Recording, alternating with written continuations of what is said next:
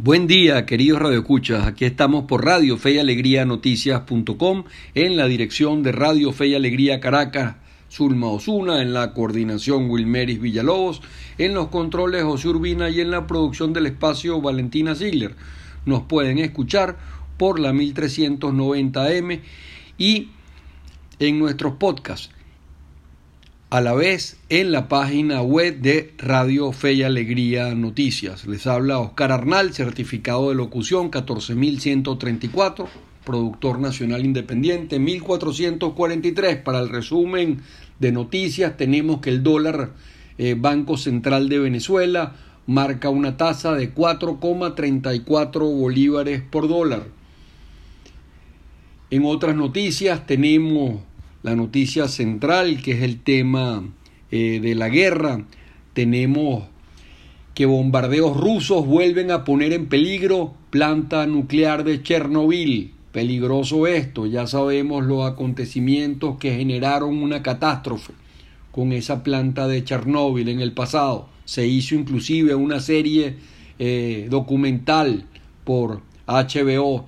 Ucrania hunde un barco de la flota rusa del Mar Negro. O sea que Ucrania sigue sorprendiendo al mundo con su resistencia y ahora hunde un barco ruso. Biden pidió expulsar a Rusia. Sabemos que el presidente Biden, el presidente de los Estados Unidos, está en Bruselas y pidió expulsar a Rusia del G20 y además de esto se comprometió a acoger a 100.000 refugiados ucranianos. 140 países votaron en la Asamblea de la Organización de las Naciones Unidas a favor de una resolución humanitaria contra Rusia exigiendo parar la guerra. Solo cinco países votaron en contra, entre ellos por supuesto la propia Rusia, Bielorrusia, Siria, Eritrea y Corea del Norte. Eh, Venezuela eh, no vota en la Asamblea de Naciones Unidas por ser un país insolvente.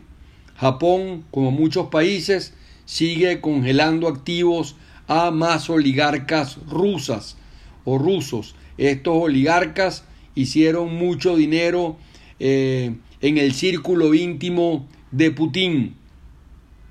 En noticias de Venezuela exigen se declaren el Zulia la emergencia eléctrica.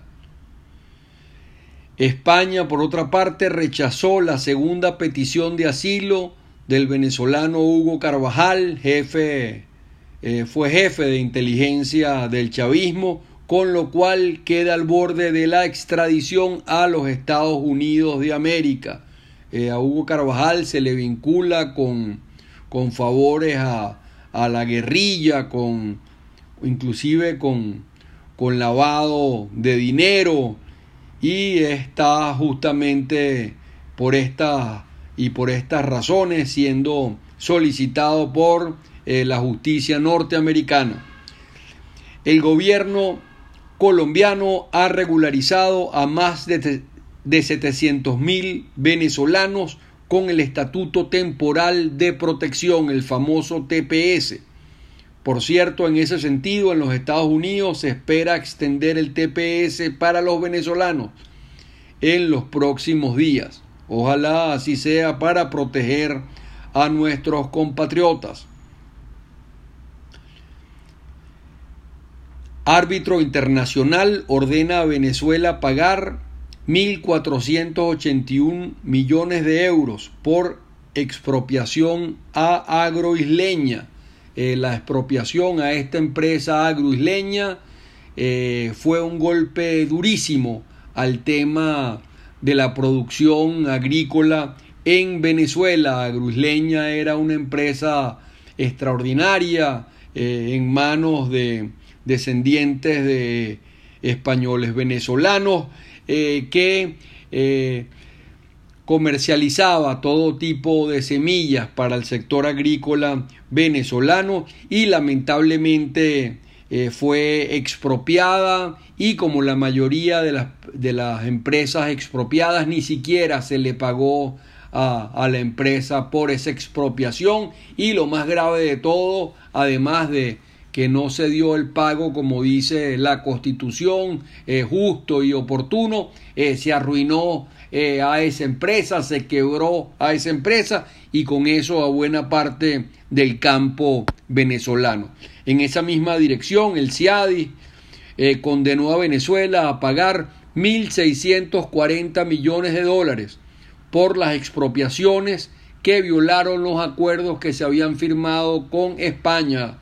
Atención con esto porque el tema de las expropiaciones, ahora el gobierno devuelve el, el Zambil eh, de la Candelaria, inversión igual cuantiosísima que hicieron ahí empresarios eh, constructores venezolanos eh, de origen judío y lamentablemente nunca se les pagó absolutamente nada y ahora, muchos años después, se le devuelve en ruinas ese centro comercial. En este sentido también Fede Cámaras, eh, Adán Celis concretamente, el vicepresidente, señaló que suman más de 800 las empresas que fueron expropiadas, él las califica también de expoliadas sin ningún tipo de retribución y que deben ser devueltas.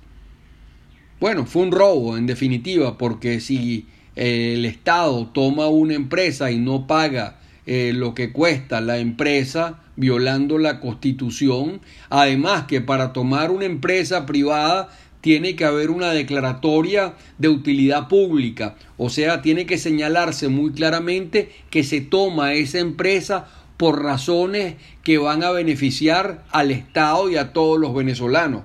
Y esto, eh, digamos, se ha violentado especialmente el tema eh, de los pagos en retribución.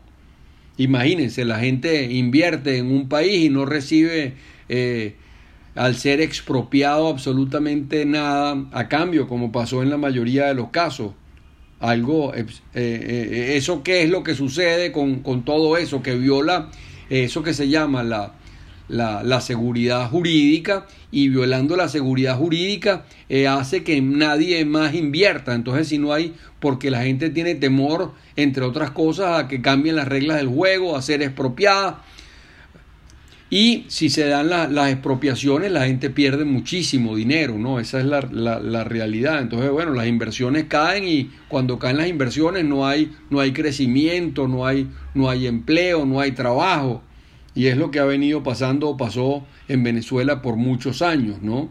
Y por eso la debacle eh, gigantesca de, del país en, en términos económicos y el crecimiento eh, asfixiante de, de la pobreza que ha llegado, según el estudio de las universidades en COVID, al 94,5% de los venezolanos hoy en situación de, de pobreza. Imagínense ustedes. Y más del 70% de los venezolanos en pobreza extrema. Gremios docentes rechazan nuevo ajuste salarial y denuncian reducción de beneficios. Eh, Francisco Ameliach ante designación del nuevo Tribunal Supremo de Justicia. Eh, son, digamos, sorprenden estas declaraciones de, del coronel Ameliach que señala que la separación de poderes no existe y no solamente no existe, sino que dice Ameliach que no debe existir cuando la autonomía, separación e independencia de poderes está plenamente consagrada también en nuestra constitución y es fundamental, es una garantía fundamental para que exista Estado de Derecho, democracia, alternancia, pluralismo. En otras noticias, gobierno ordena normalizar clases por el tema del, COVID eh, a partir de la próxima semana. Bueno, hay que seguir cuidándose con el COVID porque normalizar clases sin que la infraestructura esté preparada y sin que eh, se tomen las medidas suficientes para que la gente vaya a clases eh, sanamente y en condiciones de, estar verdaderamente protegida y sigue siendo un peligro porque en China hay millones de gente nuevamente confinada en, en Europa en las últimas en las últimas semanas ha subido los ritmos nuevamente del contagio, justamente por haber levantado las restricciones, ¿no? Emisión de observación electoral de la Unión Europea afirmó en su informe que casi 6 millones de venezolanos han emigrado y mientras tanto el gobierno solo reconoce a 107.967 votantes en el exterior. Entonces, claro, eso no se compadece con eh, la cantidad de inmigrantes venezolanos, todos tienen derecho a votar, eh, porque eso es un derecho que también está garantizado en la ley y en la Constitución. Picón, el rector Picón ha dicho que está trabajando en esa dirección. Ojalá pueda y pueda normalizarse el caso de tantos venezolanos en el exterior que quisieran ejercer eh, su derecho al voto. Bueno, caraqueños pasan eh, hasta 100 horas sin agua. El problema del agua se siente en todo el país, inclusive en la capital, problemas de agua, problemas eléctricos, eh, de cortes permanentes, terribles, o sea, el tema de los servicios públicos en Venezuela.